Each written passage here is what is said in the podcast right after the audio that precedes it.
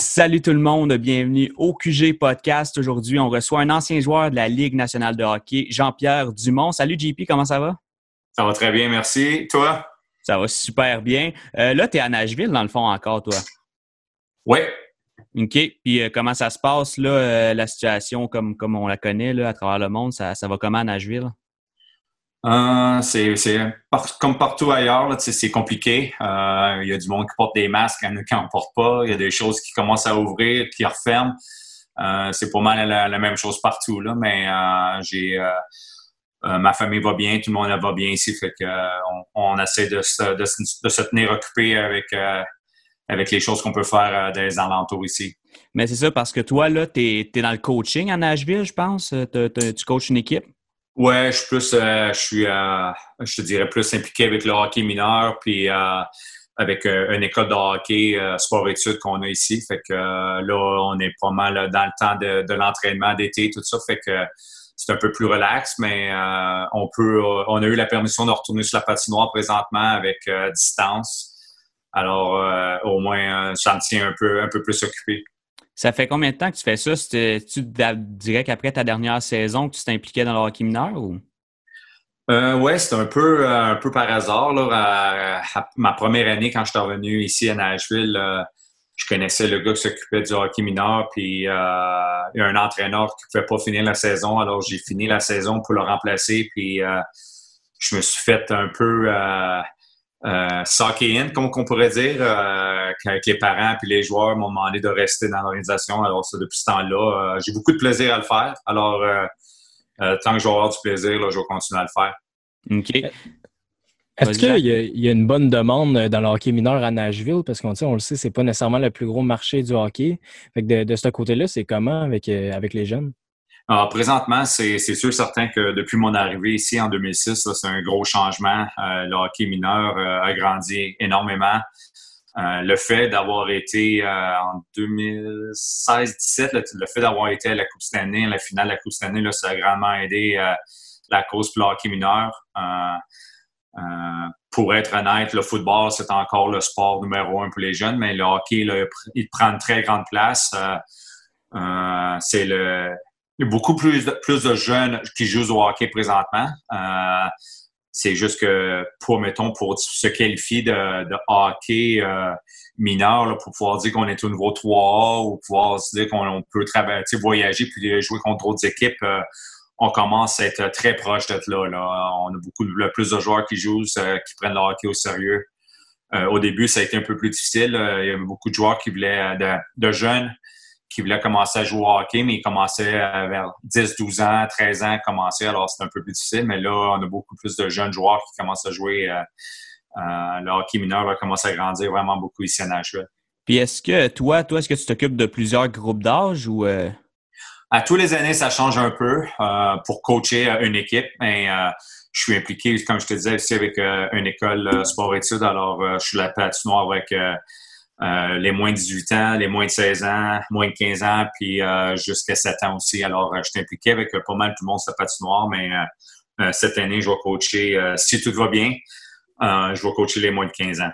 OK. Fait que c'est quand tu fais beaucoup de groupes, mais c'est quand même concentré plus sur un. Oui, d'habitude, pour quand que je, mettons, je me suis je me mets pour entraîner une équipe, j'essaie de, me concentrer sur, sur, juste sur une équipe. Puis euh, le matin, mais ben, je m'occupe euh, pour les jeunes qui sont à, notre école sport-études. Puis euh, le soir, pour les fins de semaine, je m'occupe de mon équipe. Puis est-ce que le coaching, c'est quelque chose qui pourrait t'intéresser à un niveau professionnel ou tu es bien dans le hockey mineur c'est plus une passion qu'une job? non, j'adore ça. c'est sûr, certain qu'il y a des hauts et des bas. quand j'ai pris ma retraite, je voulais passer plus de temps avec ma famille, avec quatre filles, alors je voulais passer plus de temps à la maison. Puis avec le hockey mineur présentement, là, avec le euh, c'est sûr, j'ai beaucoup de voyagements la fin de semaine, mais la semaine, euh, je suis à la maison euh, tous les jours de la semaine. Alors, ça me permet de pouvoir passer du temps avec ma famille, aller voir mes enfants, faire leur sport à eux aussi. Puis, c'est sûr, c'est quelque chose que, qui, est toujours en arrière de ma tête que, j'y pense, mais j'attends encore un peu pour être sûr que mes enfants soient un peu plus vieux, alors que ça va donner plus de liberté de voyager. Puis, euh, c'est quoi qui t'a fait accrocher à Nashville? Euh, le coup de cœur, il vient de où pour cette ville-là? un peu tout. vraiment bien installé ici. quand quand, je suis arrivé ici à Nashville, j'arrivais de Buffalo. Alors, Buffalo, c'est une très belle ville de hockey aussi. J'ai adoré mon passage à Buffalo, mais quand je suis arrivé à Nashville, ça a été, comme tu disais, le coup de foudre. moi, ma femme, puis mes enfants, on est vraiment bien installés on aime euh, le style de vie ici. C'est un, peu relax. Euh, c'était plus une ville, euh, je te dirais, fantôme. Quand je suis arrivé, en disant ça, c'était juste que c'est une, ville vraiment magnifique et que du monde vraiment affectueux, puis vraiment du monde qui aime accueillir ici à Nashville, mais c'était pas une ville qui était vraiment connue, alors que, tandis que là, alors, c'est vraiment là, le centre-ville, c'est une ville de party. moi, j'habite en banlieue, alors je suis, on, on, est bien installé, mais c'est sûr certain que Nashville grandit énormément aussi. Euh, c'est sûr que ça l'aide, comme je te dis, ça l'aide avec le hockey mineur. Euh, beaucoup de monde qui, euh, qui déménage de, de l'Est, je te dirais, genre, tu sais, Boston, du Michigan, Détroit, tout ça. Alors, ça l'amène un peu plus de, je te dirais, pas de culture de hockey, mais plus des personnes qui ont grandi avec le hockey. Alors, c'est, ça l'aide plus avec le hockey mineur aussi. Est-ce que des fois, tu t'ennuies du Québec? As-tu des fois envie de revenir ou tu es vraiment trop bien à Nashville, fait que tu y penses Non, c'est sûr certain que c'est déjà des options que je regardais tout le temps. Euh, euh, avec mes quatre filles, avec les avec l'école, euh, les quatre qui sont nées, deux à Buffalo, deux à Nashville. Alors, on est bien installé ici aux États-Unis avec pour les enfants avec l'école, mais c'est sûr certain que on adore retourner au Québec. mes enfants apprennent le français à l'école. alors, retourner au Québec, à Montréal, voir mes parents, ma soeur, mes amis, c'est tout le temps quelque chose de spécial. OK. Euh, si, tu le veux bien, ce qu'on va faire, on va retourner euh, au début de ta carrière à Val d'Or, jaser de ta carrière junior. Euh, tu as été un choix de deuxième tour en 1994. tu as eu ta première saison à Val d'Or, 94-95, 48 matchs, 19 points. Est-ce que tu as, encore des beaux souvenirs de ton, ta première saison à Val d'Or qui était, tu sais, tu es arrivé, tu étais un choix de deuxième tour. À ce moment-là, tu n'étais pas vu comme une, une grosse vedette comme tu allais éventuellement le devenir. C'est quoi tes souvenirs de ta première saison à Val d'Or? Euh, ça, a été, euh, ça a été bizarre parce que je venais de. Quand je me suis fait repêcher euh, par les Foreurs, j'étais vraiment content de pouvoir aller jouer. je connaissais rien à propos de Val d'Or, ça c'est sûr. J'ai grandi à Montréal. j'avais été à Maniwaki un peu. ma mère avait de la famille à Maniwaki, j'avais déjà été à Maniwaki. C'était plus loin que j'avais été. Alors, c'est tout certain que ça, ça a donné un choc, mais j'étais vraiment content de pouvoir m'avoir fait repêcher. Euh, mon premier camp d'entraînement, ça a été euh, un peu plus difficile. Euh, j'ai pas pu effectuer le début du camp d'entraînement. Je m'avais fait opérer puis l'appendicite pendant le, camp d'entraînement d'équipe Québec. alors, j'étais en retard pour le camp d'entraînement. j'ai pas fait l'équipe au début. ils m'ont retourné Média 3 pour quasiment un mois. Puis euh, j'ai joué ma première partie contre les Titans à Laval, puis euh, j'ai scoré mon premier but. Puis euh, après ça, ils m'ont dit que j'allais finir la saison à Val-d'Or. Alors, quand je suis arrivé, ça a été ça a été un peu plus difficile parce que, comme je te disais, l'école a déjà commencé. J'ai fini mon secondaire 5 à l'école.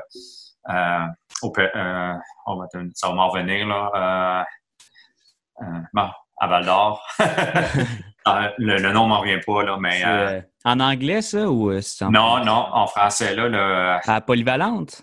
La polyvalente, le carrefour. Ouais, c'est ça, OK, c'est encore ça. Ouais, fait que j'ai fini mon secondaire 5 là, fait que tout, tout, tout allait bien ce côté-là. J'étais vraiment bien encadré. J'avais une bonne famille de pension, un, call, un, euh, un coloc euh, vraiment extraordinaire à l'époque, c'était le capitaine Pascal Chiasson, alors un joueur de 20 ans qui m'a aidé euh, vraiment beaucoup en, tant que joueur de 16 ans dans la Ligue junior majeure du Québec. Mais euh, ton mon amour avec Valdor, ça a été vraiment quelque chose, une ville spéciale, puis je me suis fait des bons amis. OK. Puis, Au hockey, puis des amis pas de hockey aussi, alors ça a été vraiment quelque chose de spécial. Puis comment t'expliques que tu es passé de 19 points à 105 points en, l'écart de quelques mois de ta première à deuxième saison avec les Foreurs? Euh, je vais dire bien franchement, si, euh, si ça n'aurait pas été avec les, les Foreurs de Val d'Or, je pense pas que j'aurais joué à 16 ans. Euh, physiquement, je pense pas que j'étais. j'étais pas vraiment là, comme un. j'étais un jeune joueur qui, qui m'a aidé grandièrement. ça m'a vraiment aidé de pouvoir jouer à 16 ans, mais euh, je pense pas que j'étais prêt physiquement à jouer une, une saison complète, mais euh, euh, les Foreurs, c'était une nouvelle équipe dans la Ligue à l'époque. il ne faut pas se cacher, c'était pas une équipe qui était vraiment forte cette année-là dans le circuit. Alors, ça m'a donné une chance d'avoir du temps de glace puis pouvoir m'améliorer. puis voir qu'est-ce que qu'est-ce que j'avais à faire pour être un meilleur joueur. Puis l'été d'après, mais c'est ça a été vraiment là, une grosse été pour moi. Puis ça a super bien été. Puis quand je suis arrivé à 17 ans, à ma deuxième saison à, Val d'Or, j'étais vraiment prêt à jouer je savais à quoi m'attendre, je savais à quoi m'attendre du junior. Fait alors, ça m'a vraiment aidé. Puis j'ai eu la chance de jouer avec euh, euh, des très bons joueurs de hockey aussi euh, à 17 ans à, à Val avec Stéphane Roy comme joueur de centre. Puis j'ai eu François Chambault, puis Hugo Turcotte à l'époque aussi, quand on a eu l'échange de, j'ai eu la chance de jouer avec lui. Alors, ça m'a vraiment aidé sur ce côté-là. Euh, c'est cette année-là que tu t'es fait repêcher aussi dans la Ligue nationale, quand même troisième au total. On s'entend que c'est haut. Est-ce que tu avais été classé euh, haut comme ça toute la saison ou tu montais ou même. Est-ce que tu t'en attendais de sortir troisième? Non, c'est sûr, certain, comme je te dis, avec l'année euh, avec l'année précédente, l'année de 16 ans, là, je savais que je connaisse une grosse saison. ça ma saison a très bien commencé. Dès le début du camp d'entraînement, ça a vraiment cliqué, tout allait bien tout, euh, tout a vraiment, vraiment changé euh, mon style, puis tout ça. C'est euh, un, un, contre un avec Daniel Archambault. je m'en souviens toujours qui qui la collision qui a vraiment, là, comme je te dis, cliqué pour moi. Là, c'est j'ai fait le, coup d'épaule dans le chest quand il est venu frapper, puis il était vraiment plus fort pour moi que moi à l'époque, puis il avait tombé sur son derrière. Alors, ça m'a vraiment donné une grosse confiance ici dans le camp d'entraînement. Alors, euh, ça a été vraiment une grosse saison pour moi. Euh, je n'étais pas vraiment classé, euh, c'est sûr, certain qu'au début de la saison, avant que la saison commence, je n'étais pas classé en première ronde, loin de là. Mais je pense que, comme je te disais, ma saison, j'ai pas eu j'ai eu la chance d'avoir une saison assez stable. Tu sais, j'ai pas eu des hauts et des bas pendant la saison. Ça a été stable toute la saison. Alors, je pense que c'est vraiment, ça m'a permis de pouvoir de me classer aussi haut. Tu as eu une autre euh, très bonne saison en 96-97, mais en 97-98, là, vraiment, euh, ça, a été exceptionnel ta saison. Euh, j'aimerais ça, avant de parler des séries, qu'on parle du championnat mondial junior que tu as joué. tu as joué sept matchs, tu as amassé zéro point. Comment tu l'avais vécu, ce, tournoi-là? Moi, c'est sûr, certain ça a été une déception à temps personnel et pour l'équipe aussi. Là, ça n'a pas vraiment été un gros tournoi pour l'équipe Canada cette, cette époque-là. Euh, je regarde le passé, c'est sûr certain que je pense que ça m'a ça m'a donné un coup de, un, coup de fouette. Euh, arrivé là-bas, euh, j'étais je croyais avoir la chance de pouvoir être sur un des premiers trios, puis j'étais j'avais été le joueur extra. il carry, présentement, là, c'est différent. pendant les tournois, tu vois que le monde est plus habitué au tournoi. Là. Ils savent que il y a quatre joueurs plus un, il y a six défenseurs plus un. Euh, à l'époque, j'étais le plus un. C'est sûr, certain que ça n'a pas été. Euh, ça a été une, adaptation euh, très difficile pour moi. je venais, jouais sur le premier trio à Val d'Or, premier power play, je jouais sur le désavantage numérique. J'arrive à, 19 ans là aussi, puis comme je te disais, tout n'allait pas vraiment de mon côté. Alors, ça n'a pas vraiment bien été ce côté-là, mais je me suis servi pour motivation. Euh, puis euh, ça a bien fonctionné après, mais c'est sûr certain que ça a été une déception, là, surtout après euh, cinq médailles d'or de suite pour le Canada. Je pense qu'on avait fini septième ou huitième cette année-là. Alors, ça n'a pas vraiment été quelque chose de spécial, mais ça a été une expérience là, que j'ai vraiment appréciée. Est-ce que, j'imagine, c'était, oui, c'était une adaptation, mais j'imagine, est-ce que c'était vraiment frustrant aussi? Est-ce que tu voyais des gars, ces premiers, deuxième, troisième trio, puis tu disais, crime, me semble, je pourrais aider plus qu'eux en ce moment? Bon, c'est ça le problème. Tu, sais, c'est, euh, tu, tu, regardes tout le temps qu'est-ce que les autres peuvent faire. C'est là que j'ai vraiment, euh, euh, après le tournoi, pendant le tournoi, c'est sûr certain que ça n'a pas été facile, mais c'est après, là, tu sais, que tu, tu, prends du recul, c'est là que tu apprends que tu peux pas contrôler qu'est-ce que les entraîneurs, les autres joueurs ils font. Tu peux juste contrôler non, ta, propre personne. Alors, c'est vraiment là que je pense que j'ai commencé à grandir un peu, comme je te dirais, en tant que joueur puis en tant que personne. Euh, ça a été euh, ça a été un échec, c'est sûr et certain, mais euh, je pense que j'ai, j'ai, appris beaucoup de cet échec-là. Tu dis que tu as appris beaucoup. je pense que ça a probablement servi en série. des, séries juste, c'est ridicule. 31 buts en 19 matchs, 46 points au bout des séries. comment t'expliques, tu avais eu une super bonne saison, mais de autant dominer en série, comment, quand tu regardes ça aujourd'hui, comment tu es arrivé à ça? Ah, euh, je sais pas. On dire bien franchement, tout, euh, tout, tout, cliquait vraiment bien, vraiment bien. Euh, on avait, on avait chaque joueur dans l'équipe avait un rôle. On avait une bonne équipe qui se tenait beaucoup. Là, si tu regardais sur papier, il n'y a pas beaucoup de monde avant les séries pensait qu'on allait gagner la coupe. C'est sûr certain que on a eu des hauts et des bas. on avait quand même trois joueurs qui étaient partis euh, pour le championnat mondial avec Roberto euh, Luongo et Steve Bégin. Alors, il manquait quand même euh, trois gros morceaux à l'équipe pendant un bon bout de la, saison qu'on a manqué des matchs. On, a fini la, saison en force, par contre. le changement d'entraîneur, ça a donné un coup de fouette aussi à, l'équipe. personnellement, comme je te dis, là, tout fonctionnait bien pour moi.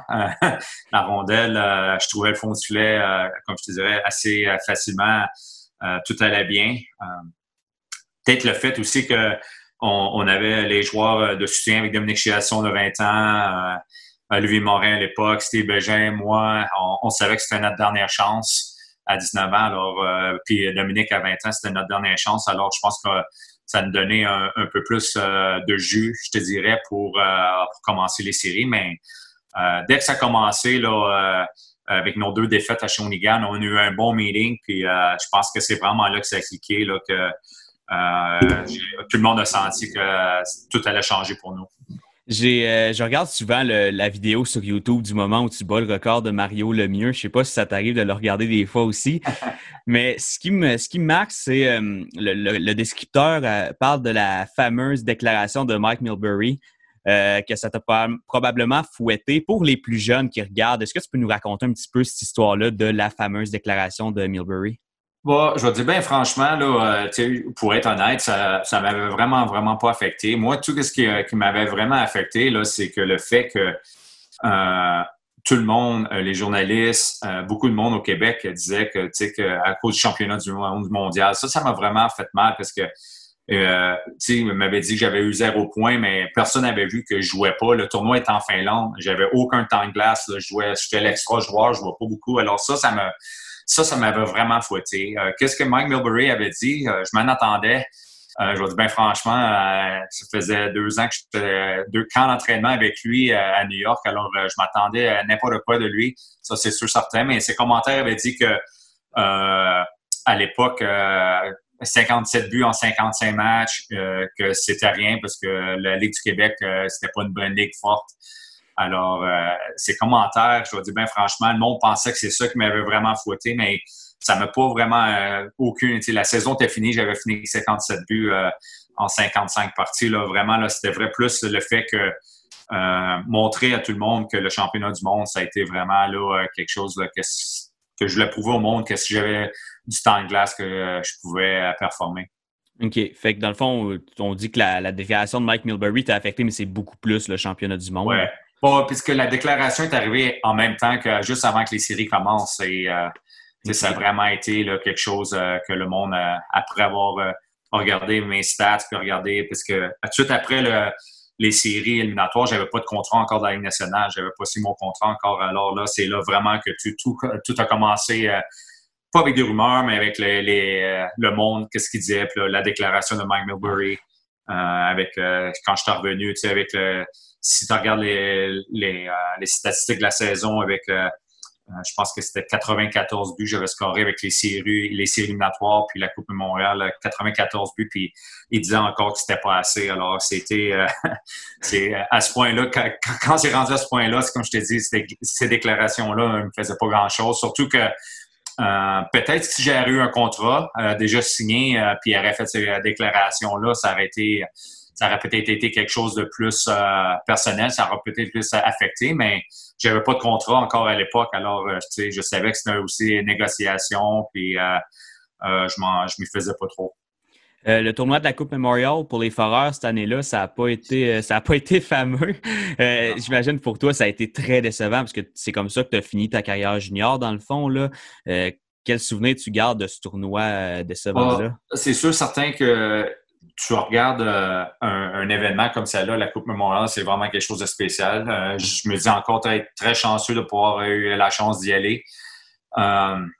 Qu'est-ce qui nous a pas aidé? c'est sûr, certain que tu es tu veux pas revenir en arrière puis trouver des excuses, mais tout avait mal commencé pour nous. Euh, tout après avoir gagné, euh, euh, on arrive à l'aéroport de, Montréal pour prendre l'avion. tous les avions sont cancellés pour notre première partie. Alors, tout le monde a été obligé d'être séparé pour prendre l'avion. je me souviens, moi, Steve Begin, je pense que c'était Christian Degg, Roberto Luongo. on était partis cinq ensemble. notre avion, on était supposé d'arriver à Spokane, euh, je pense, le jeudi soir pour la cérémonie d'ouverture. Il fallait avoir des joueurs là. Fait qu'ils nous ont envoyé les cinq pour être arrivés à temps à l'heure. Mais euh, on était. Euh, notre vol de Montréal à Chicago était à l'heure, mais à Chicago, on a resté poigné là, je pense, 10 heures à Chicago. Alors, on est arrivé à Spokane à genre 3 heures du matin, puis on jouait le lendemain. pas d'excuses, comme je t'ai dit, ça faisait partie, mais tout avait mal fonctionné.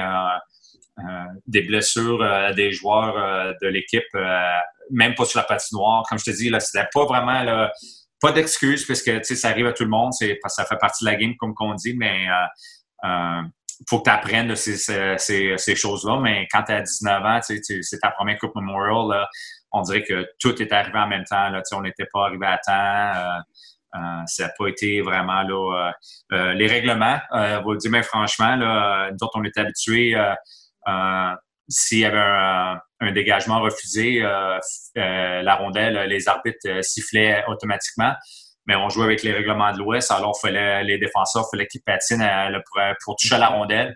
C'était plus des petits détails comme ça qui nous ont plus, je te dirais, plus affectés, mais je regrette rien. Ça a été vraiment une expérience extraordinaire.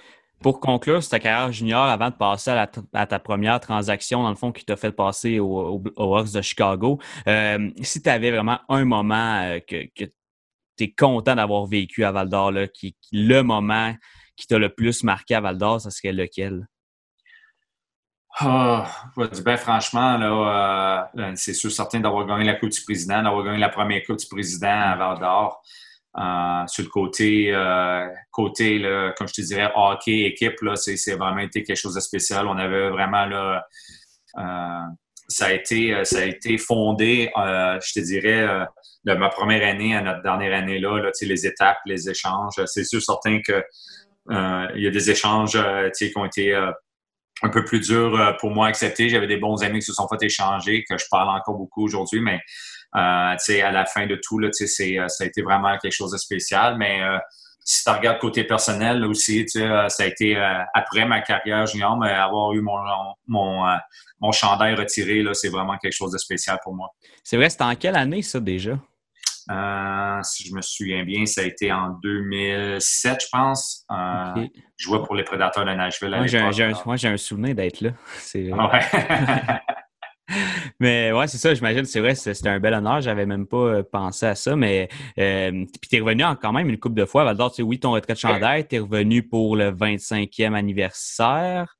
Es revenu... Ouais, je, reviens plus retrouvailles. Euh, j'essaie à chaque fois que j'ai la chance de retourner au Québec, j'essaie d'aller faire mon tour à Val d'Or. C'est vraiment, comme je te dis, là, tu sais, moi, tu sais, comme je te dis, que les personnes avec qui je me tiens euh, vraiment en contact beaucoup, tu avec, avec qui j'ai joué à Val d'Or, tu Daniel Archambault, euh, euh, Steve Bégin,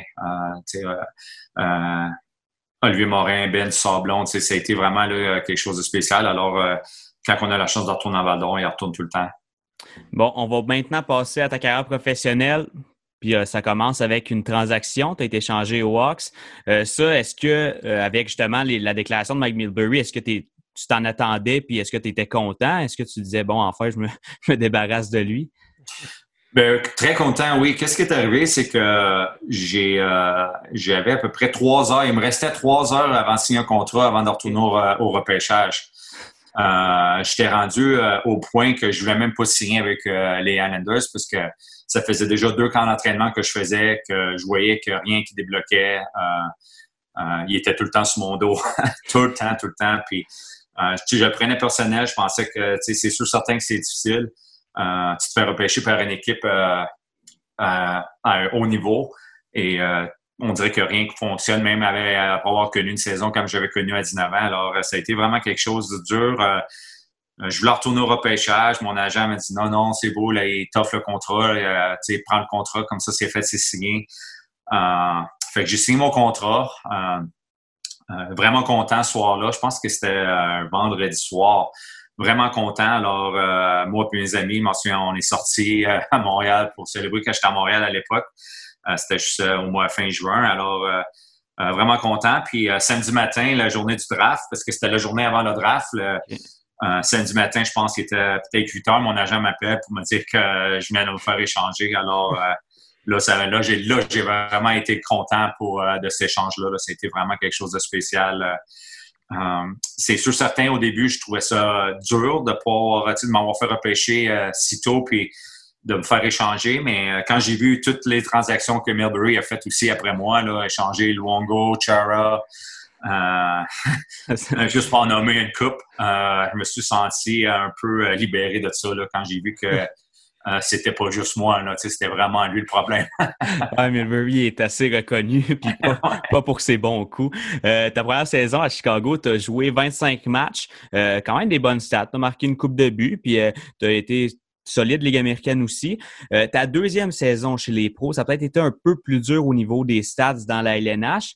Toi, tu étais habitué, on a parlé du championnat mondial junior où ça avait été dur de ne pas être en mesure d'aider offensivement tant que ça. Puis est-ce que tu ressentais un petit peu la même chose au niveau de la Ligue nationale ou tu disais, je suis encore jeune, puis j'ai encore le temps de me développer, puis c'est normal? Oui, c'est une étape difficile, ta deuxième saison nationale. tout, euh, on dirait que tout allait bien. Surtout, j'avais fini la saison vraiment bien à Chicago. J'avais euh, gagné euh, la recrue du mois de la Ligue nationale le dernier mois de la saison. Ça a vraiment bien fini. Là, euh, au début, à Chicago, c'est euh, la même chose. Ça n'a pas vraiment cliqué avec moi, l'entraîneur. C'était Dirk Graham à l'époque. Okay. Euh, mais cette première partie, comme je te dis, c'est facile de parler présentement. C'est pas des excuses encore comme que je parle, mais à cette heure, les équipes font un très meilleur job quand ils quand, qui, quand je te dirais, qui, qui appellent un joueur des lignes mineures. à l'époque, je jouais à Portland en ligne américaine je viens de scorer un tour de chapeau, joueur de la semaine en ligne américaine. Je me fais caller par les Blackhawks, puis je joue euh, six minutes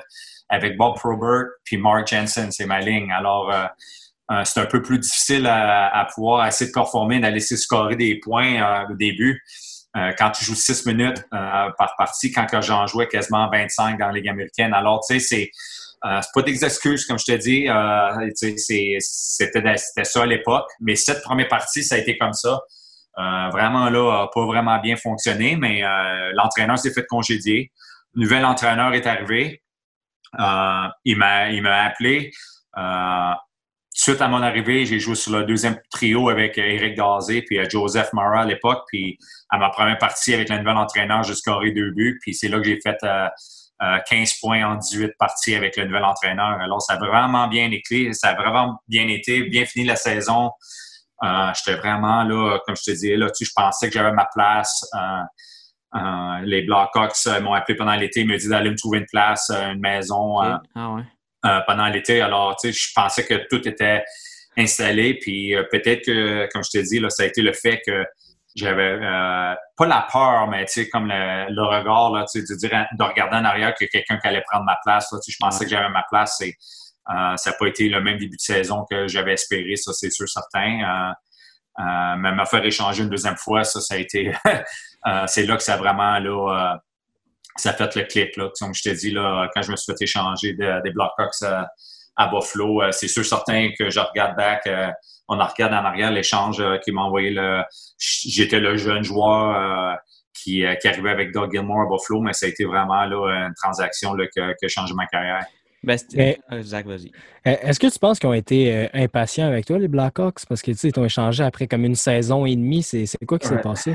Je pense que oui, du bien franchement, mais comme je te disais, moi, qu'est-ce que je suis arrivé quand je me suis fait échanger, c'était un nouvel entraîneur, nouvel, nouveau directeur général qui était à Chicago. Ça n'a pas été les mêmes personnes qui étaient venues pour faire l'échange. Alors, ça a été, je dis pas que, tu sais, des fois, il faut que ça clique. Je dis à beaucoup de monde, il faut du talent, il, faut du, il faut du travail, puis il faut de la chance. Il faut que tu arrives avec au bon moment, avec la bonne équipe, puis avec un entraîneur, puis un directeur général qui t'aime, parce que c'est eux autres qui vont aller à, bataille pour toi pour que tu restes avec l'équipe. Alors, euh, tout faut tout tombe en ligne, puis euh, ça n'a pas vraiment tombé en ligne avec moi avec à Chicago ma deuxième saison.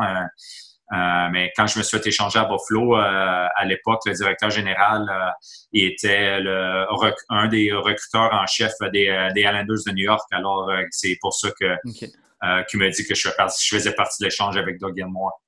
Puis, fait que là, tu étais content de l'échange, j'imagine, mais est-ce que tu t'en attendais à cause de la saison un peu difficile? non, non, non je m'attendais vraiment pas à ça. Là. Je m'attendais plus à euh, avoir euh, peut-être avoir une, saison un peu plus difficile. Euh, mais que je la regagner ma place. Là. Je, pensais pas me faire changer. j'avais connu quand même. c'était sûr que c'était pas idéal, mais à l'époque, j'avais quand même 10 buts à 40 parties, à 40 parties. Alors, tu sais, c'est j'étais pas vraiment aligné pour scorer 20 buts, mais tu sais, tu sais jamais, là, quand, quand tu es sur une hot streak, là, j'aurais pu peut-être finir euh, la saison avec 20 euh, buts, mais euh, je vais dire bien franchement, ça a été c'était une saison que avec beaucoup de hauts et des bas, mais beaucoup plus de bas que de hauts. Puis ta première saison à Buffalo, tu as scoré 23 buts, 51 points. C'était qui tes compagnons de trio à ce moment-là? ma première saison, je, me, souviens bien, je pense que je jouais avec Curtis Brown, Eric Rasmussen, Stu Barnes. J'ai joué avec pas mal tout le monde. J'avais commencé la saison avec je me souviens bien avec, euh, avec Curtis Brown puis euh, Eric Rasmussen, mais euh, j'ai vraiment connu un bon début de saison. Alors, j'ai joué une bonne partie de la saison sur le premier trio avec Stu Barnes puis Miroslav Satan. OK. Puis là, à Buffalo, tu as connu quand même des bonnes saisons. Là. Tu je regarde ça, 51 points, 44, 35, une petite baisse de régime. Mais après ça, tu es revenu avec 53. Puis ça, c'est avant le lockout. Puis là, au lockout, tu es allé jouer euh, en Suisse. Ça, c'était comment? Tu le faisais surtout pour te garder en forme, comme plusieurs joueurs ont fait? Euh, non, on va dire bien franchement, euh, qu'est-ce qui est arrivé à ma première saison? C'était dans ce premier lockout que je faisais partie. on venait juste d'avoir notre première, première fille le 17 septembre qui était née. Alors, je j'avais pas vraiment l'intention d'aller jouer en Europe et de laisser ma femme puis ma, puis ma fille à Buffalo. Alors, j'avais commencé, euh, je ne sais pas si tu te souviens de ça à l'époque, mais la caravane avec Joël Bouchard. Ouais, ça me dit Il avait créé la caravane. C'était vraiment là, euh, tous les joueurs euh, québécois, puis les joueurs américains aussi, mais on jouait du 4 contre 4 dans toutes les villes junior majeures du Québec. j'avais retourné à Val jouer une game aussi avec. fait que ça avait été. J'essaie de me tenir en forme avec ça. puis après que la saison soit cancellée après Noël, j'ai reçu un, appel de Daniel Brière en Suisse qui me disait que, que Danny Hitley, il allait finir la saison en Russie. Alors, il fallait un joueur pour finir euh, la saison. Il restait trois parties. Euh, il fallait qu'il gagne les trois parties pour faire les séries. Alors, il disait que les chances étaient vraiment petites. Alors, euh, d'aller jouer avec lui pendant deux semaines. Fait que euh, je suis parti, puis euh, finalement, j'étais parti quasiment trois mois. on a gagné nos trois parties, puis on, a perdu en demi-finale. Alors, ça a été ça a été quelque chose de spécial. Ça a été vraiment difficile sur le côté d'avoir laissé ma femme puis ma petite. à l'époque, elle avait trois mois, mais je me suis dit que ça a été vraiment un, bon move pour moi de pouvoir jouer du hockey de, de, de haut calibre pendant le lockout. Mais c'est ça, justement, ça ressemble à quoi le calibre là-bas? On, on, on sait comme pas. On, de plus en plus, on connaît le calibre, mettons, de la SHL en Suède, la KHL, on, connaît le calibre. Mais cette ligue-là, ça ressemblerait à quoi? Hein, plus comme la Suède, comme je te dirais. C'est une large patinoire, euh, le hockey. Euh, euh, c'est euh, les joueurs aiment aller là-bas aussi parce que le hockey, c'est vraiment du bon hockey, mais c'est euh, un style de vie aussi. Là, tu es à la maison tous les soirs. les villes, la Suisse, c'est pas assez gros. Fait que quand tu voyages, tu reviens à la maison tous les soirs. Là, c'est vraiment quelque chose que des joueurs apprécient avec leur famille. c'est vraiment c'est du très bon hockey. si tu regardes à cette heure, surtout les, joueurs suisses qui arrivent dans le national avec Roman Yossi, euh, Fiala à Minnesota, il y en a beaucoup d'autres, euh, Niedermeyer, il y a beaucoup de joueurs suisses qui vont arriver dans la Ligue nationale. Euh, c'est du très bon hockey. La saison d'après, retour à Buffalo, ta dernière saison à Buffalo, dans le fond, tu as connu une bonne saison, 40 points en 54 matchs. Tu avais été blessé, j'imagine? J'ai eu un, un, sports hernia, un hernie sportive. OK, OK. OK, ça, ça tenu, c'est ça qui t'a tenu à l'écart du jeu pendant ouais, près... je me suis fait, quand je me suis fait opérer en plein milieu de saison, j'avais connu un très bon début de saison, ça allait super bien. Puis ça a bien fini aussi, là. C'est ouais, ben c'est ça. Ouais, j'ai connu, j'ai eu une, une hernie sportive, alors je me suis fait opérer. Mais c'est surtout en série là, que ça s'est bien passé avec. Euh, en fait, c'est ta plus longue run de série dans, que tu as fait dans ta carrière dans LNH. 18 matchs, 14 points. Comment tu as vécu ça, ces séries-là? J'imagine que vous y croyez. Euh? Oui, ben c'est ça. Ça a été, euh, ça a été vraiment là, quelque chose d'extraordinaire. La, la, run qu'on a eue là, en 2006, ça a été encore ça, c'est si, si, si, mais je te dirais vraiment, vraiment là, c'est ça a été la, meilleure chance qu'on a eu de gagner la Coupe cette année. On a perdu la, game, la game 7 euh, contre la Caroline, mais euh, on a perdu nos quatre euh, premiers défenseurs chaque partie des séries contre la Caroline. Si on aurait eu nos défenseurs, je te dirais qu'on aurait eu une chance de battre la Caroline. On avait connu beaucoup de succès pendant la saison contre, les, contre, contre Edmonton. Alors je croyais vraiment que ça a été c'était la chance euh, proche que j'ai eue euh, de gagner la Coupe cette année, ça a été vraiment une déception. Euh, mais les blessures nous ont vraiment fait mal cette année-là. OK. Le noyau de votre équipe à ce moment-là, c'était quoi les noms? Il y avait Ryan Miller qui jouait du très bon hockey dans les filets, qui venait de commencer. il y avait Brian Campbell à la défense, Jay McKee, Daniel Brière, Chris Drury, euh, Jason Pominville jouait sur notre premier, sur le quatrième trio à l'époque. Euh, juste pour te dire, notre quatrième trio, des fois, était composé de Pominville, Vanek. Euh, ils, étaient tous des jeunes joueurs, mais on avait vraiment une équipe extraordinaire. Nos défenseurs, Numenen, Talander, à l'époque, a été, c'est ça, on a tous perdu ces défenseurs-là avec des blessures. C'est, ça a été vraiment là, quelque chose qui nous a fait mal, mais toutes les équipes passent par là. C'est sûr certain qu'on a des blessures dans les séries, mais euh, tout le monde qui tombait au combat, euh, au combat, c'était tous des défenseurs. Alors ça, ça nous a fait, euh, ça nous a fait vraiment mal. On a parlé, on a eu un podcast récemment avec Stéphane Robida qui nous parlait du hockey avant lockout, après lockout. Euh, tu sais, les grosses différences. Toi, ça a l'air à t'avoir servi parce qu'on regarde les saisons après lockout, ben là, on a la saison de 40 points, 54 matchs, mais après ça, 66, 72, 65 à Nashville. Est-ce que toi, tu l'as vraiment senti, puis c'est ça qui t'a aidé ou c'est juste un, hasard que ça soit arrivé après?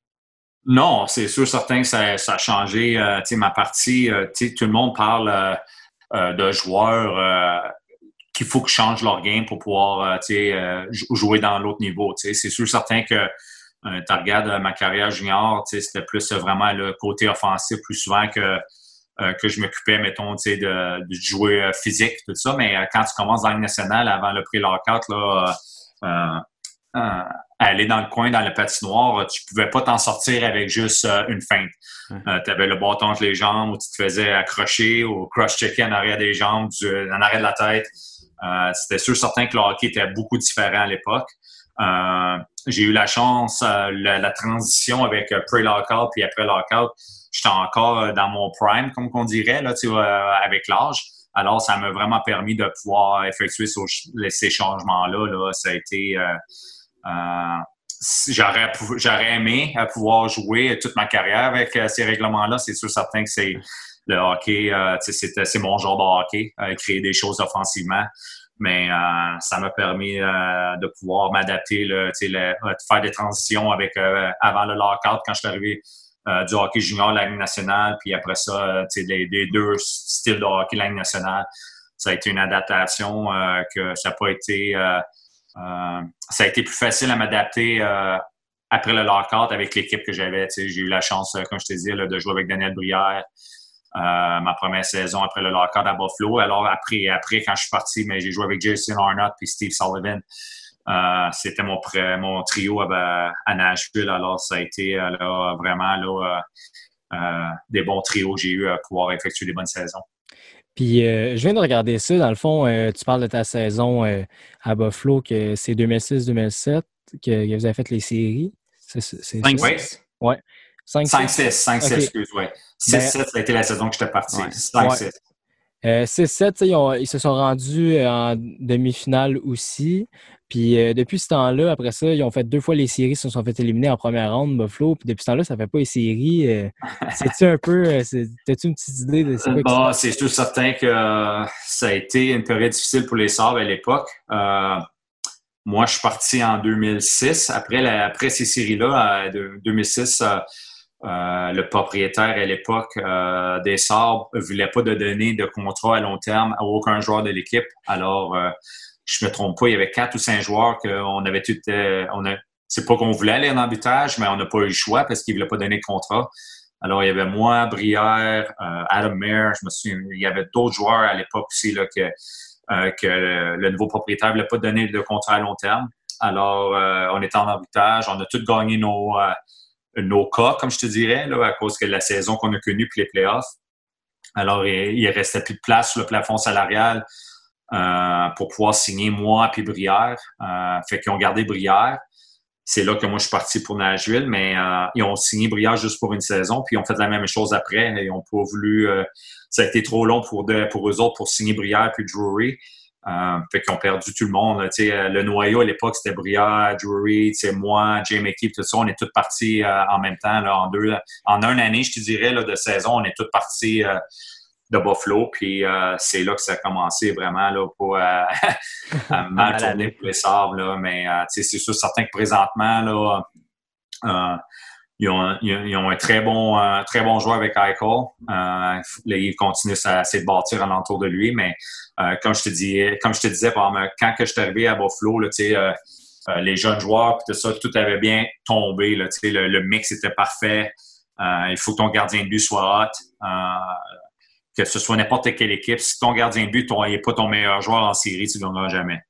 Euh, je reviens encore, comme je te dirais, à Val d'Or. Euh, quand on a gagné, c'est sûr, certain que j'avais gagné le joueur des séries, mais euh, euh Roberto, il méritait euh, beaucoup d'honneur aussi. Là, il avait connu, c'est sûr, certain que tu regardes à l'époque, tu regardes les parties, eh, bon, vous avez gagné 7 à 4, tu sais. Ouais, mais euh, quand c'était 0-0, Roberto a fait 6 euh, arrêts, que ça aurait pu être 6-0 pour commencer la partie.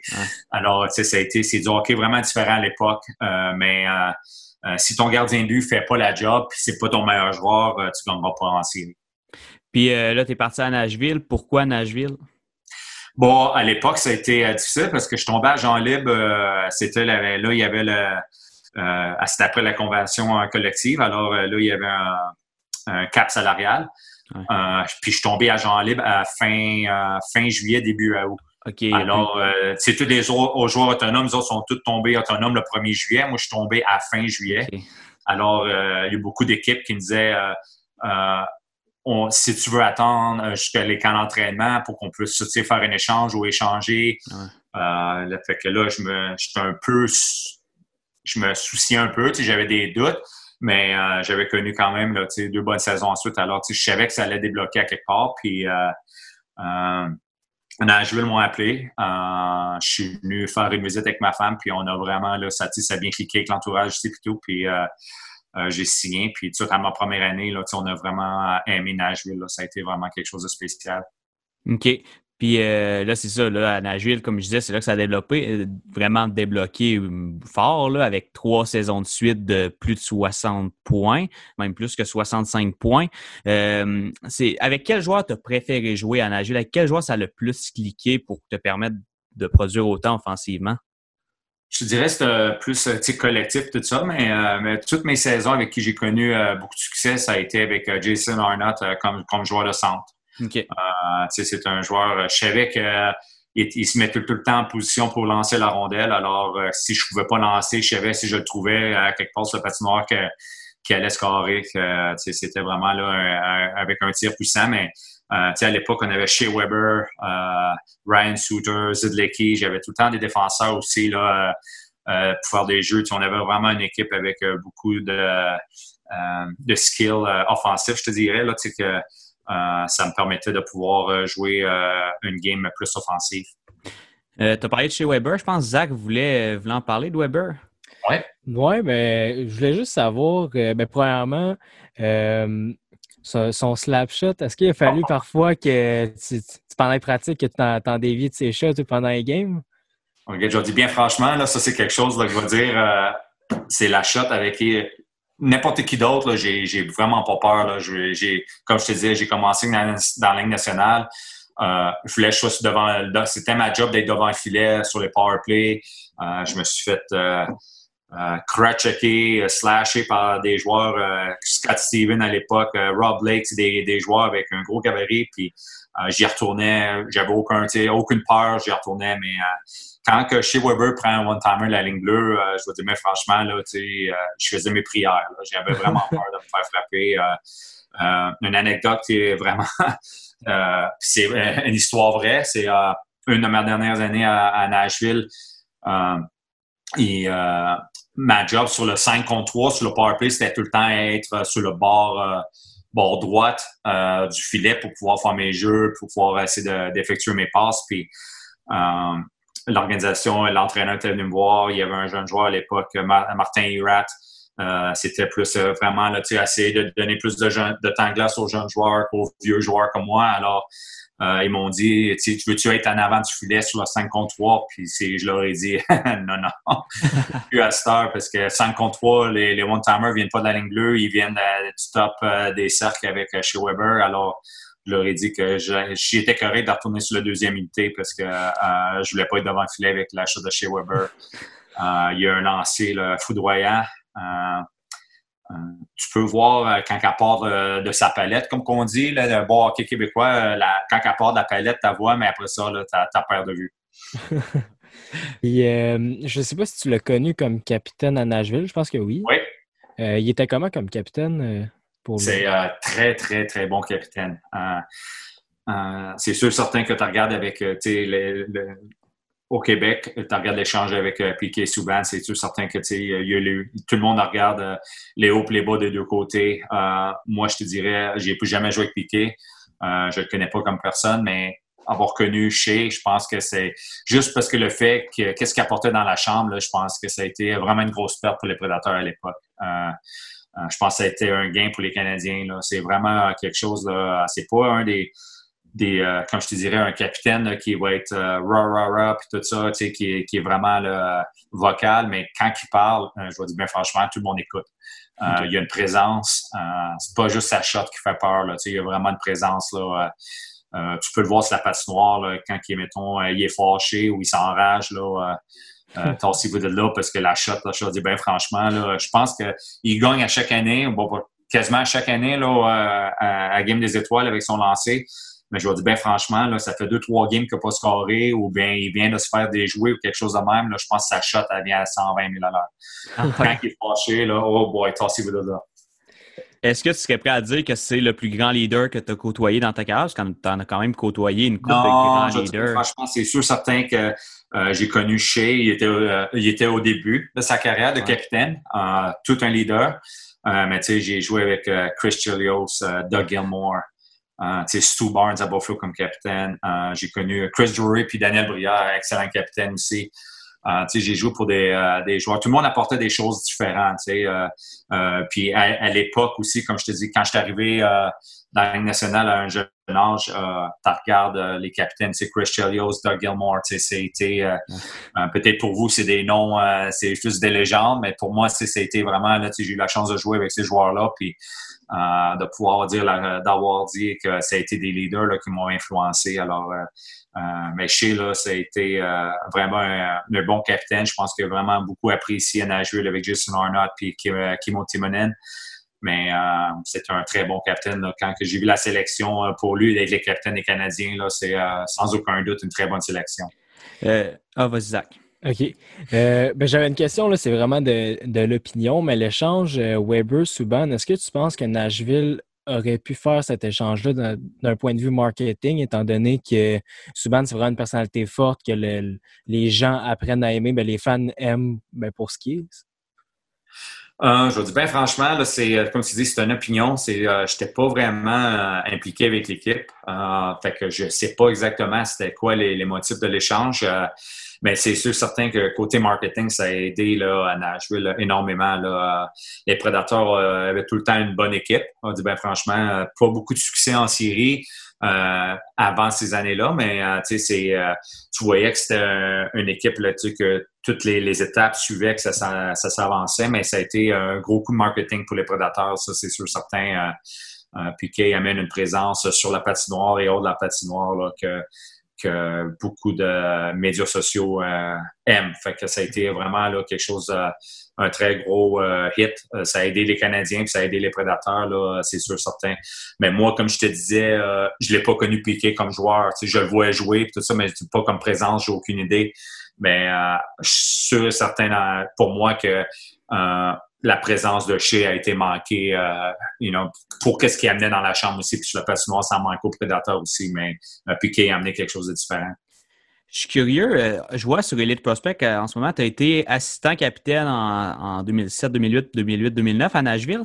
Puis après ça, le A disparaît à côté de ton nom. Tu t'es fait retirer ton, ton A?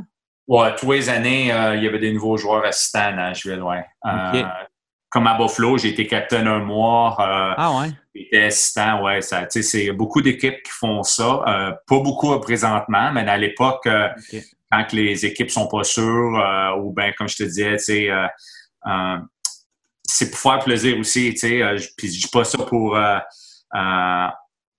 de jalousie ou rien, mais pour moi, un capitaine et des assistants, ça devrait être tout le temps des joueurs que les, les jeunes joueurs pourraient aller voir puis les aider. C'est sûr certain que ton meilleur joueur, c'est Jack Eichel, tu lui donner le capitaine, mais tu as beaucoup, beaucoup de pression euh, sur un jeune joueur qui arrive dans la nationale, tu sais, euh, Conor McDavid, tous ces joueurs-là, c'est euh, c'est quelque chose c'est peut-être plus old school, comme je te disais. Moi, quand, quand j'ai commencé, tu sais, il fallait que tu fasses tes preuves avant, tu sais, puis tout. C'est sûr, certain que c'est des très bons leaders. Là. Je dis pas que c'est bon, c'était pas des bons leaders, mais moi, quand je suis arrivé, je me souviens des capitaines, c'était, des personnes euh, mariés avec des enfants, avec de l'expérience. Alors que les jeunes joueurs pouvaient aller leur parler pas juste de hockey, mais d'autres choses. Mais à cette heure, le hockey s'est rendu plus aussi une business. Mm. Euh, les, les, contrats, les jeunes joueurs, ils peuvent avoir des contrats à long terme parce qu'ils vont rester là à long terme, mais les autres joueurs sont, euh, sont faciles à partir, à échanger. Alors, c'est, tout change. C'est une culture qui change.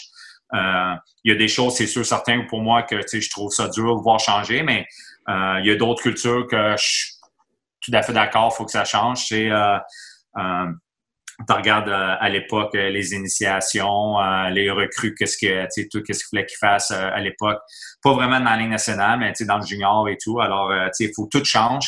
La culture change. Alors, c'est quelque chose, c'est quelque chose de bien, mais il y a beaucoup d'équipes qui font ça, là, qui, qui regardent. puis des fois aussi, c'est c'est un peu plus facile à essayer de garder un joueur dernière année de contrat, euh, le joueur, le, le joueur a 23 ans ou 24 ans avant de tomber joueur autonome. Tu lui donnes un assistant avant que la saison commence. Euh, c'est peut-être plus un peu plus facile à le signer plus tard aussi. comme je t'ai dit, c'est une game. Euh, mais tu regardes des excellents joueurs de hockey, même présentement, qui n'ont pas de, de lettres sur leur gilet, c'est des très bons leaders pour, pour les équipes. Là, alors, tu regardes tout ce qui se passe c'est vraiment différent. Après tes trois saisons au-dessus de 65 points, tu as une saison de 45 points qui est, qui est bon. Puis après ça, on voit que ça drop à 19. Tu parlais euh, du fait, avec l'anecdote du power play, qu'il voulait laisser de la place aux jeunes. Dans le fond, c'est ça qui s'est passé à ta dernière saison. J'imagine ton temps de jeu. Ben, là, c'est là que c'est ça. Il euh, faut que ça tombe avec, avec le bon style de jeu puis tout ça. Puis c'est là que le revirement un peu à nager pour moi, je pense que c'est là que ça a été, ça a été un ça commençait à être euh, sur euh, la game. Euh, dans mes compétences, dans ma tête à moi, je pense que j'étais encore capable de jouer. Sais, j'avais pas beaucoup de temps de glace. j'ai eu la chance de performer quand même. Mais c'était, ça a été comme une, routine. Comme, comme quand moi, j'étais arrivé à Buffalo, puis j'ai, avais pris la place à des, à des vétérans à l'époque sur les premiers trios. Alors, c'est ça qui était vraiment arrivé. Puis c'est, plate à dire, mais le, hockey à cette heure c'est euh, surtout dans les dernières années, tu regardes, c'est vraiment un sport euh, plus jeune. Euh, l'âge de carrière, tu sais, c'est à un joueur de 30 ans, c'est rendu très, très vieux. Là, on regarde présentement, le monde parle de Crosby, là, qui, tu parles que les Olympiques en 2022, là, il ne faut pas se faire de cachette. Là, il va être encore le meilleur joueur là-bas. Là, mais à cause de l'âge, beaucoup de personnes pensent que c'est rendu trop vieux. Là. C'est le, hockey est vraiment rendu plus jeune parce que c'est il y a moins d'accrochage, plus plus plus rapide. Alors comme qu'on dit dans le hockey ici, fresh legs, c'est des jambes qui sont fraîches, qui sont jeunes, qui ont beaucoup d'explosions. C'est que la, game change. Mais c'est ça. Est-ce que est-ce que tu avais pensé peut-être à demander une transaction ou est-ce que c'est là que tu t'es dit ouais, je pense que ça va être la retraite? Là? Bah non, pas vraiment. C'est euh, tu sais, je me, je, savais pas vraiment quoi m'attendre. Euh, tu sais, j'avais mon temps, je jouais euh, sur le quatrième trio, j'avais une coupe de parties que je jouais pas. Il me restait une autre année à mon contrat. Euh, j'avais une clause de non-échange. Je venais juste d'avoir un autre enfant aussi. J'avais quatre filles. Alors, tu sais, je pensais vraiment que OK, je vais mon rôle euh, comme que tel, puis aller en série. Je, pensais qu'on aurait pu faire des surprises en série avec René euh, dans les filets aussi. Euh, ça n'a pas été. on avait gagné notre première ronde de série pour la première fois ici à Nashville. Alors après ça, on a perdu. Fait que là, je me suis remis, je dis OK, je vais reconnaître un gros été, m'entraîner beaucoup pour essayer de gagner. Puis c'est là que je me suis fait racheter mon contrat pour ma dernière année. Alors, c'est là que j'ai pris la décision. Ça a été on appelait les équipes, on attendait de voir, puis ça a été la même affaire, euh, beaucoup d'équipes. Euh, on va attendre aucun entraînement, voir ce qui va arriver. je veux donner la chance à, à, des jeunes joueurs. si ça marche pas, on va te lâcher un coup de fil, puis tout. Puis euh, c'est là que j'ai décidé d'aller jouer en Europe pour un an, là, avec, pour essayer de voir si, si j'aurais une autre chance après ça. Mais c'est là que, après mon année en Europe, j'ai retourné en Suisse où j'avais joué pendant le premier lockout. Euh, on a perdu euh, le game de championnat, la game 7, 2 à 1 euh, contre Bob Hartley, qui coachait pour Zurich à l'époque. Alors, ça a été ça a été difficile. Ma famille est venue, me visiter et tout en Suisse, mais j'étais parti tout seul parce que je m'avais entraîné tout l'été. Je n'étais pas vraiment prêt à dire que j'avais fini de jouer au hockey. fait que j'ai été jouer en Europe. quand je suis revenu, j'ai recommencé à m'entraîner pour essayer de voir peut-être je savais que là, si je voulais avoir une chance, il fallait que j'aie une invitation à un camp d'entraînement. Puis euh, euh, j'ai eu une blessure au dos. Quand j'ai été voir le docteur, il m'a dit qu'il euh, fallait que je me fasse opérer parce que mon mes disques L5 et L4, ils étaient complètement noir et gris. J'avais aucune, aucune chance de pouvoir marcher peut-être même si je me faisais opérer. J'étais vraiment là euh, c'était une blessure vraiment là, malchanceuse. J'ai pris un lancer. Je faisais juste le patinet alentour avant qu'on commence à faire notre, notre entraînement. J'ai pris un lancer puis j'ai senti quelque chose bouger dans mon dos. Puis ça a été mon ah disque qui venait de sortir. Alors, euh, quand je me suis fait opérer, euh, j'avais quatre mois de, de, physiothérapie à faire. Puis là, à, 34, 34, 35 ans à l'époque, je me suis dit euh, pour m'entraîner de l'été, prendre quatre mois, puis essayer d'en revenir au mois de décembre. Il n'y a aucune chance avec le nouveau hockey. Alors, c'est là que j'ai pris ma retraite. OK. Puis, euh, je voulais savoir, tu sais, on, on, on c'est pas un secret pour personne. Euh, Radulov, dans son, dans son début de carrière, avait des problèmes d'attitude. Euh, je voulais savoir, c'est comment de jouer avec des, des jeunes joueurs qui, qui ont un, un peu des problèmes d'attitude, pas nécessairement juste Radulov, mais en général, jouer avec des, les gens comme ça, c'est comment? Je vous dirais que c'était pas vraiment d'attitude, je pense que c'était plus maturité. Euh, qu'est-ce qui est arrivé? Il euh, ne euh, faut pas se le cacher. Quand il est arrivé ici au Québec avec les remparts, c'était le meilleur joueur au Canada. je pense qu'il avait la permission de faire pas mal ce qu'il voulait avec Patrick Roy. Patrick Roy voulait gagner. il gagnait avec Radulov. Je pense qu'il pouvait faire tout ce qu'il voulait. il y avait tout. il n'y avait pas vraiment là, de euh, comme je te disais, de couvre-feu ou de règlement pour lui. Puis euh, quand il est arrivé dans le national, ben, il pensait que ça aurait été la même affaire. Ça a été, euh, c'était un, joueur très talentueux. Là. Oh, il a du talent qui sortait par les oreilles, mais tu voyais que c'était un jeune qui était quand même beaucoup mature, qui, qui avait besoin de maturité. c'est une game différente. Euh, dans le junior, euh, à sa dernière année à 19 ans, c'est la même affaire que pour moi à 19 ans. On jouait contre des joueurs de 17 ans. Là, quand j'ai gagné la Coupe Memorial, la Coupe du Président, euh, j'avais 19 ans. On jouait contre Cavalier qui avait 17, puis Brad Richard qui avait 16 ans. C'est sûr certain que on les a battus en 4 euh, en série, mais c'était des joueurs qui avaient 17 ans, là, qui n'avaient pas 19 ans. C'était la même affaire quand que Radulov est arrivé. Tu arrives dans le national, tu peux pas essayer de faire les mêmes choses que tu faisais dans le junior. Là, euh, rester tard dans les soirs, dans les bars, puis jouer le lendemain. Été euh, vraiment quelque chose euh, qu'il a fallu qu'il apprenne. Mais c'était pas vraiment là, une attitude. Là, euh, il aimait ses joueurs, ses teammates. C'était pas vraiment quelque chose que les joueurs laissaient. Là, c'était vraiment, c'était vraiment là, euh, quelque chose que des entraîneurs essayaient de casser à l'époque. Là, euh, c'est pas un jeune joueur qui va venir décider qu'est-ce qu'il veut faire ici.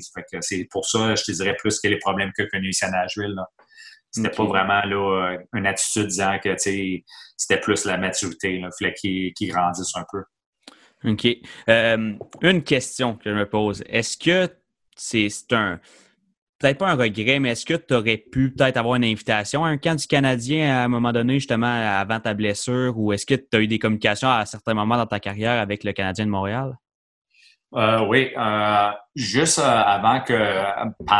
Qu'est-ce qui est arrivé? Comme je te dis, je suis tombé à Jean-Lé beaucoup trop tard.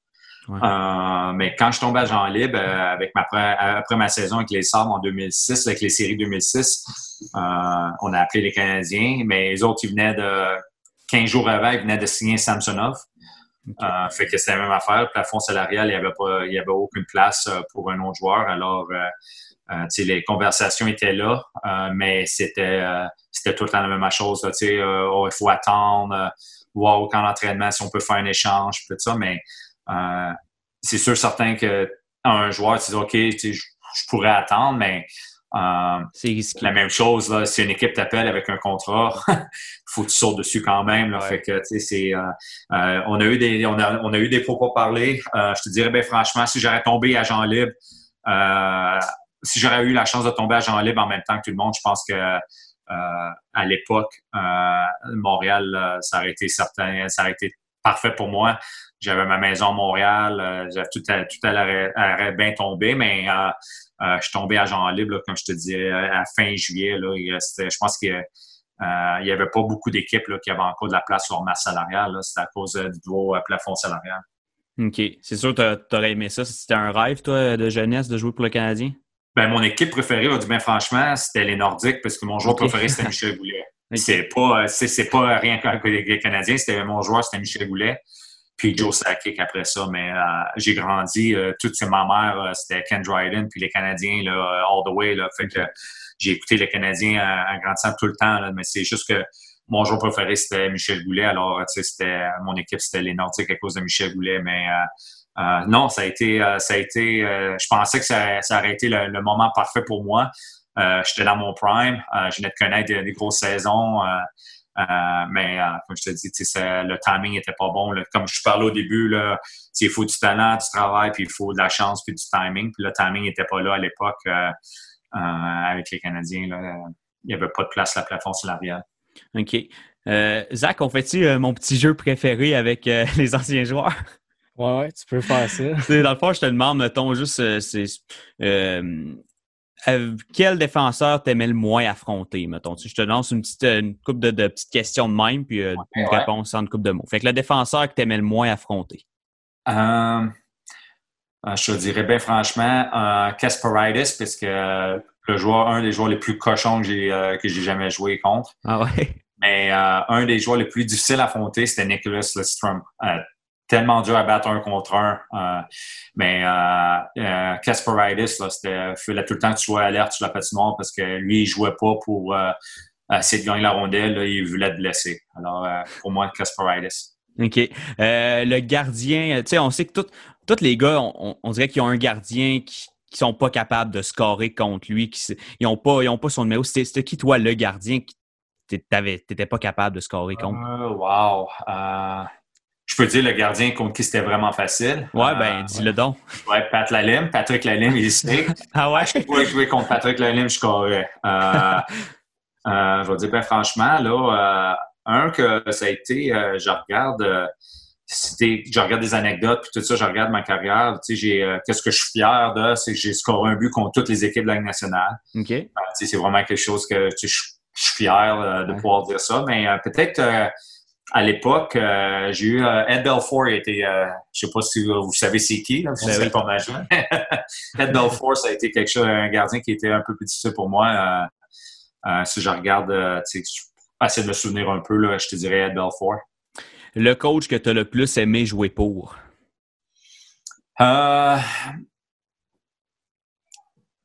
Juste parce qu'avec ce qu'on a connu à Buffalo, Lindy Ruff a été, euh, j'ai vraiment apprécié jouer euh, pour Lindy Ruff, mais euh, tous les entraîneurs, que je te dirais que tu prends les hauts et les bas, il y a tout le temps des choses que, que tu veux changer là, pour, pour pouvoir dire que ça, a bien fonctionné. ça n'a pas bien fini ici pour moi Nashville avec ma dernière saison avec Barry Trotz, mais ça a vraiment bien commencé. Alors, Barry, ça a été un bon coach aussi pour moi, mais je te dirais, Lindy Ruff, là, ça a été euh, comme je te dirais, j'étais au début de ma carrière, alors j'ai eu beaucoup de plaisir.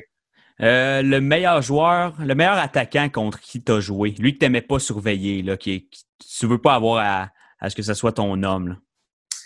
Bon, euh, au début, ça a été, c'est sûr certain que ça a été Joe Sakic. Ça a été, c'était dur pour moi de jouer contre lui. C'était mon joueur préféré. Je me souviens vraiment les yeux, le regarder, pouvoir la chance d'être sur la patinoire avec lui, mais euh, Crosby, je veux dire bien franchement, c'est, euh, je pense que c'est le joueur le plus solide sur ses patins avec euh, edge work, comme on dit, là, pour pouvoir protéger la rondelle. quand il décide de protéger la rondelle dans l'eau, dans le coin de patinoire, dans, dans, sa zone offensive, puis moi dans la zone défensive, ça a été un joueur très dur à, garder. Mais jouer contre Mario Lemieux aussi, ça a été vraiment quelque chose de spécial. Il est grand, fort, il était vraiment dur à défendre. Euh, si tu avais en ce moment, là, en 2020, au moment où on se parle, à, nous faire le top 3 des meilleurs joueurs de la LNH, Crosby, serais-tu premier, puis ça serait qui les autres? Euh, juste parce que, tu sais, c'est sûr certain que Crosby, il faut qu'il change sa game présentement. Il n'y a plus vraiment, je te dirais, bon, pas qu'il n'y a plus vraiment, c'est juste que y a les joueurs qui arrivent présentement, ils ont un peu plus de vitesse que Crosby. Mais, euh, mettons, tu dis avec le 3-3, pas d'ordre, là, ce serait McKinnon, Crosby, euh, c'est sûr, certain que McDavid et Dreisaitl sont là-dedans aussi. McDavid il est vraiment incroyable à regarder jouer aussi, mais euh, pour moi, j'ai joué la game euh, assez longtemps. un joueur qui peut connaître beaucoup de succès offensivement, mais puis que son équipe aussi, sont en première position ou se battre les premières positions, c'est vraiment quelque chose de spécial. Euh finir premier scoreur de la ligue, puis pour faire des séries, pour moi, c'est quelque chose de spécial. Je ne dis pas que le joueur n'est pas bon. Là. Pour connaître beaucoup de fois comme ça, c'est un joueur qui est très, très, très talentueux, mais euh, je sais comment que les entraîneurs ils jouent. Si la game est serrée, euh, ben, tu vois avec tes joueurs un peu plus défensifs que tes joueurs offensifs. Tandis que si tu es hors des séries, ben, tu fais jouer souvent tes joueurs de top trio. Alors, euh, c'est un peu plus difficile pour les gars comme McKinnon et Crosby de connaître beaucoup de, saisons offensives parce qu'ils ont eu beaucoup de succès dans les dernières années avec leur équipe aussi. Mais euh, euh, McKinnon, là, il est vraiment quelque chose à regarder, voir jouer. Là, il est vraiment exceptionnel. T'as-tu joué, toi, contre McKinnon? Non, je pense. Ben, franchement, j'ai fini en 2011. Alors, ouais, non, mais non. non. Ça, ouais, non, c'est. Non. c'est ça. Le, temps passe vite, hein? Pas aussi vieux que ton père, mais je suis quand même vieux. ouais, c'est T'as quel âge? T'es 42, je pense? 42, ouais. OK, ouais, mon père, il est quoi? 43, 4? 44, je pense, là. Bon. Il va falloir que tu viennes fêter le 50e anniversaire bientôt. oh non, on va tout. Si, si le COVID est fini, on, checkera ça. Zach, toi, t'en avais-tu des idées de questions euh, de qui est le plus. Euh... euh ouais, ben dans le fond, euh, ton coéquipier qui est, qui est c'est devenu ton, ton, grand chum, mettons, un de, chaque équipe que tu parles encore avec eux et tu es bon encore aujourd'hui? Euh, je regarde, mettons, euh, je te dirais, euh, quand j'étais à Chicago, Eric Dazé puis Jean-Yves Leroux à l'époque, m'ont aidé grandement. Là. Ça a été vraiment des, des coéquipiers et des grands chums. mais qui, mettons, on dit que je suis vraiment, que je parle beaucoup encore. Il y a Steve Bégin que joue la nationale, je te dirais, là, Steve Begin, euh, euh, Brière, puis Martin Biron. Ça a été euh, les personnes avec qui que je parle beaucoup, avec qui j'ai joué là, euh, à, l'époque avec Buffalo. alors, ça a été vraiment là, ces gars-là, je te dirais, ouais. Brière, Biron, puis Bégin. Je suis curieux de savoir, est-ce que le retour de la LNH 1er août, tu y crois ou tu as de la misère un peu à. Personnellement, je, je vois mal comment ça pourrait se faire. Là. Euh, je te dirais, je suis un believer. Euh, je, voudrais que ça recommence, mais euh, je ne vois pas comment que ça pourrait arriver. je ne vois vraiment pas avec tous les cas qui, qui se passent. Il faudrait que ce soit un, comme une bubble, là, que tout le monde soit en bulle. Ouais, il essaie de le faire, mais. C'est quelque chose qui est qui est dur à voir. je vais dire bien franchement, avec tous les joueurs présentement qui essaient de retourner à l'entraînement puis tout ça, tu tu regardes la date au mois de juillet. moi, je dirais que ça aurait été plus facile d'essayer de canceller tout puis dire qu'on commence la saison au mois d'octobre.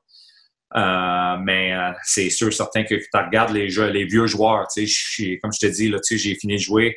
Euh, c'est peut-être ta dernière chance de pouvoir gagner la Coupe Stanley. Là, tu veux que ça recommence. Je pense que le, le monde va revenir au hockey. c'est pas comme un, un, lockout que le monde a frustré contre les, joueurs ou les propriétaires. C'est plus, c'est vraiment là, quelque chose là, qui a affecté tout le monde sur la planète. Là, alors que c'est, pas quelque chose qui va faire mal au hockey, mais euh, si le hockey peut recommencer, euh, euh, je pense que surtout comme le, monde qui veut le, la façon qu'ils veulent le faire, c'est que ça va être à la télévision alors que tout le monde peut pouvoir la regarder. C'est, je pense que ça pourrait fonctionner si tout le monde peut être safe. C'est sûr, certain que tu veux pas personne qui tombe malade. Vas-y. Tu, m'as fait penser, en parlant des vieux, que c'est peut-être leur dernière chance de gagner la Coupe. Euh, t'en penses quoi du fait que Joe Thornton n'a pas été échangé par euh, les, Sharks de San Jose à date limite des transactions? Euh, je dis bien franchement, c'est des fois, c'est il y a des choses en arrière de la carte qu'on ne sait pas. C'est peut-être Joe qui n'a pas voulu se faire échanger?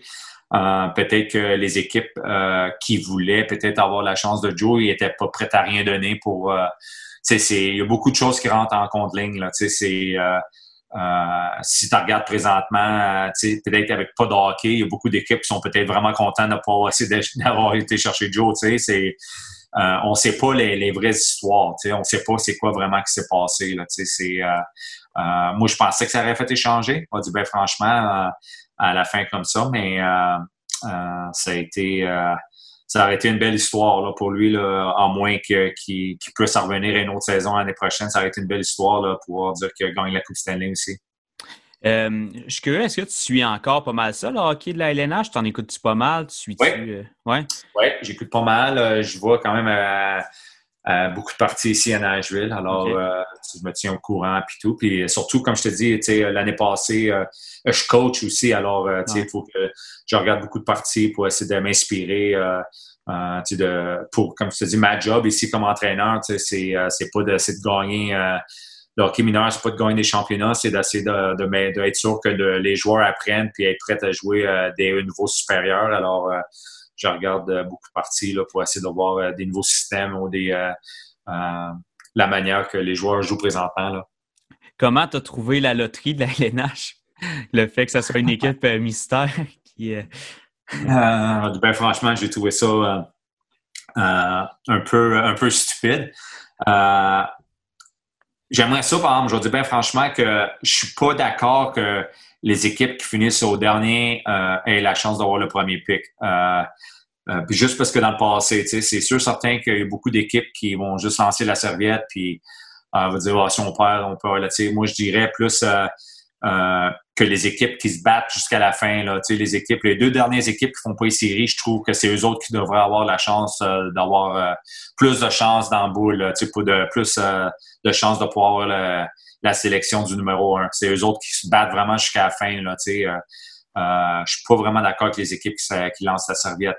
puis quand je dis ça, c'est pas c'est vraiment rare que les joueurs, je te dis ça, je je peux te le dire euh, connu beaucoup de saisons nationales, puis je connais beaucoup de joueurs. Il n'y a aucun joueur qui va perdre. Euh, euh, je cherche le mot en français, là, perdre. Par exprès? Faire exprès de perdre, ouais, s'il vous plaît. Faire exprès, exprès de perdre pour pouvoir dire qu'une sélection, parce que les joueurs, ils savent que si tu perds, tu ne fais pas une série, tu n'es pas sûr de faire l'équipe l'année prochaine. Alors, ça n'a aucun sens qu'une équipe essaie de perdre pour dire on va être le premier choix.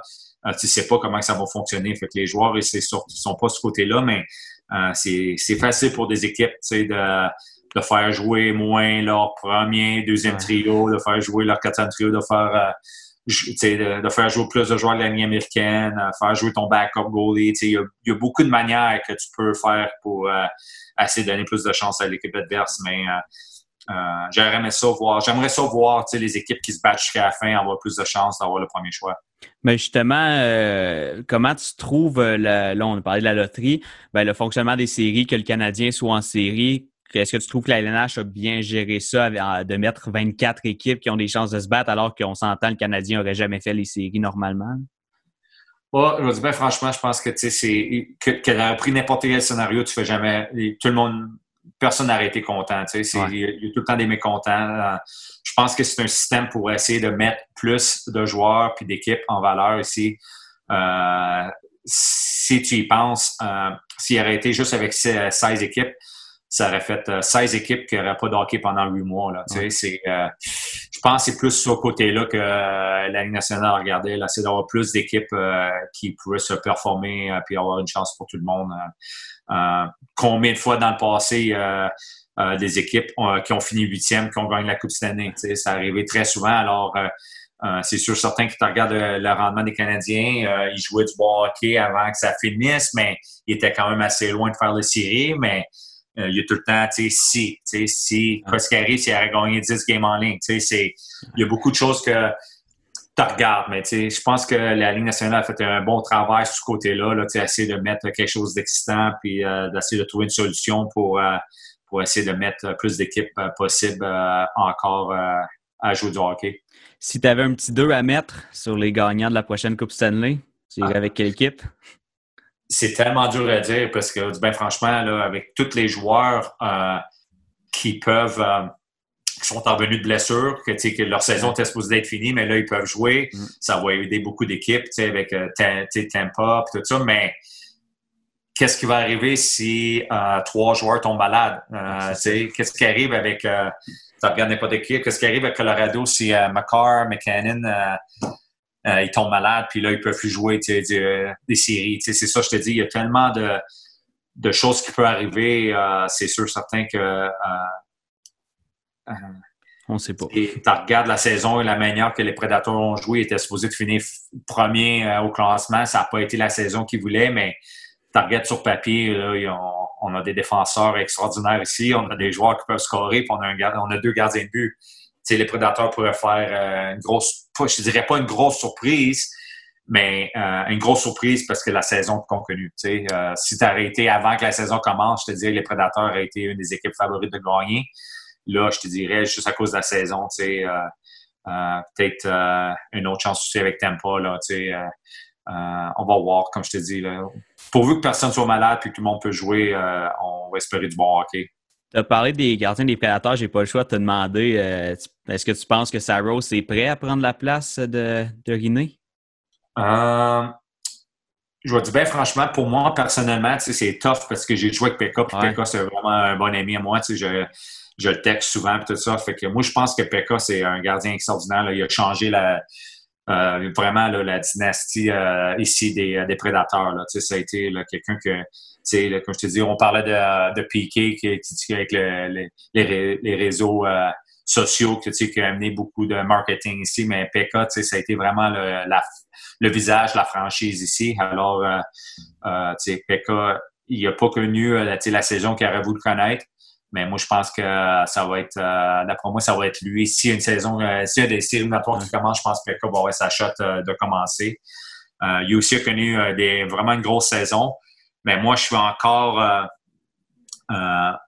du côté que un gardien qui est athlétique, puis que, que de la grandeur, puis qui est grand, puis qui est gros, qui prend de la place, ça serait tout le temps ma première option que. Tu sais, aussi, là, il y a une vision, il y a, il a une technique incroyable, il est rapide. Mais euh, pour moi, tu sais, euh, les gardiens de but comme Pekka, euh, Carey Price, ils font beaucoup d'arrêts qu'ils n'ont jamais vu la rondelle. Là. Faut pas se le cacher. Là, ils étaient juste à la bonne place, ils sont gros, ils prennent de la place, ils peuvent bouger. lui aussi, c'est un peu plus un peu plus difficile ce côté-là pour lui. il faut qu'il voie la rondelle. Alors, mais le succès qu'il connaît là, cette saison, lui aussi, là, il va être il va être un très bon gardien de but. Zach, t'avais-tu autre chose à amener?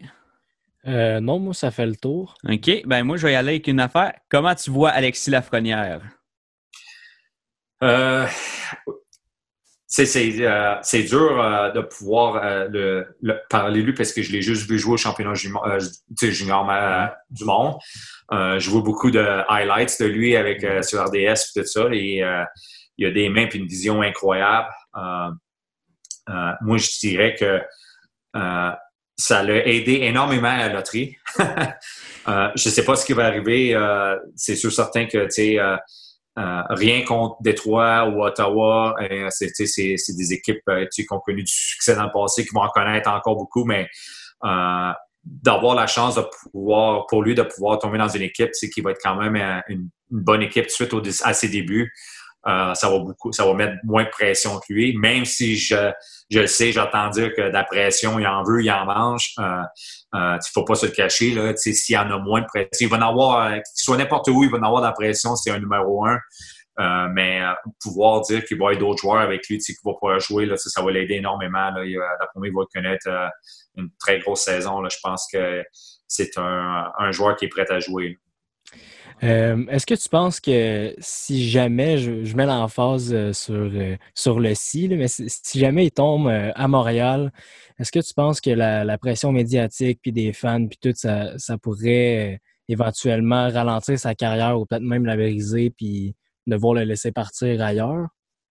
Non, je dis bien franchement, là, je pense que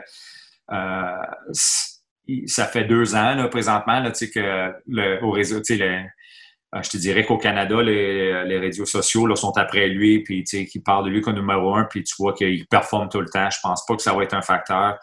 Euh, tu regardes à Montréal, il va être bien entouré. Euh, c'est sûr, certain que si tombe à Montréal, euh, je dirais pas non que les Canadiens aillent chercher un gros ailier ou quelque chose de même pour pouvoir jouer avec lui. Là, vraiment, là, rien contre rien contre Gallagher. Euh, je trouve que Gallagher, c'est un excellent joueur de hockey. Il t'en faut des Gallagher pour gagner.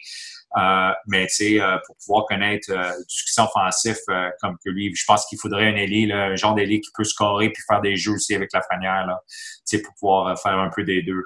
je pense que c'est sûr certain que ça serait un gros succès pour les Canadiens s'ils pourraient avoir la chance d'aller le chercher. Sinon, y a-tu autre chose dont tu voulais qu'on parle, JP? Non, je pense que vous avez pas mal touché un peu tout. Euh, non, pas mal tout. Comme je te dis, euh, vraiment, c'était le fun. J'ai vraiment apprécié. Fait que merci de merci du, euh, du tweet. envoyé. Ça m'a fait plaisir. Ah ben mais merci beaucoup à toi de ton temps. C'est quand même une heure et demie. on a fait le tour de la carrière. Je trouve vraiment intéressant. Fait qu'un gros, gros merci de ta générosité. Ça fait plaisir je te souhaite euh, de peut-être qu'éventuellement, dans quelques années, tu trouver un travail dans la Ligue nationale ou euh, tout ce que tu voudras. Puis euh, ben, là-dessus, merci beaucoup. Je te souhaite un, bon été à Nashville. Ah, parfait, merci. Faites attention aux autres, les boys. Merci, yes, salut. Bye.